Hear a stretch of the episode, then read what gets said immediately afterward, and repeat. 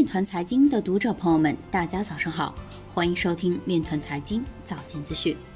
今天是二零二零年八月二十五日，星期二，农历庚子年七月初七。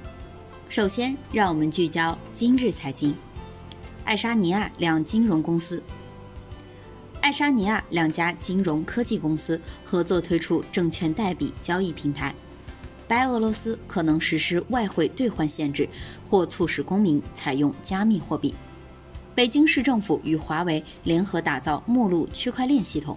央行公示成都金融科技创新试点，包含基于区块链的安全代付服务。Filecoin 多矿工合并要求该组合达到标准。IMF 和灰度的宣传视频并没有解释加密货币真正优势。火币科技旗下公司获香港经营信托或公司业务牌照。神马杨作新不再担任深圳比特威法人，吴刚、王纯、沈宇等董事退出。威神表示反对针对链底层协议进行链上治理。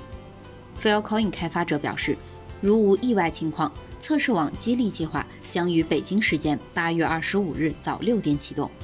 今日财经就到这里，下面我们来聊一聊。关于区块链的那些事儿。据证券日报八月二十四日消息，对于政商数字化转型方向，国际新经济研究院数字经济研究中心主任郑磊在接受采访时表示，政商行业真正的数字化转型契机是数字资产交易和数字资产投融资等非传统业务。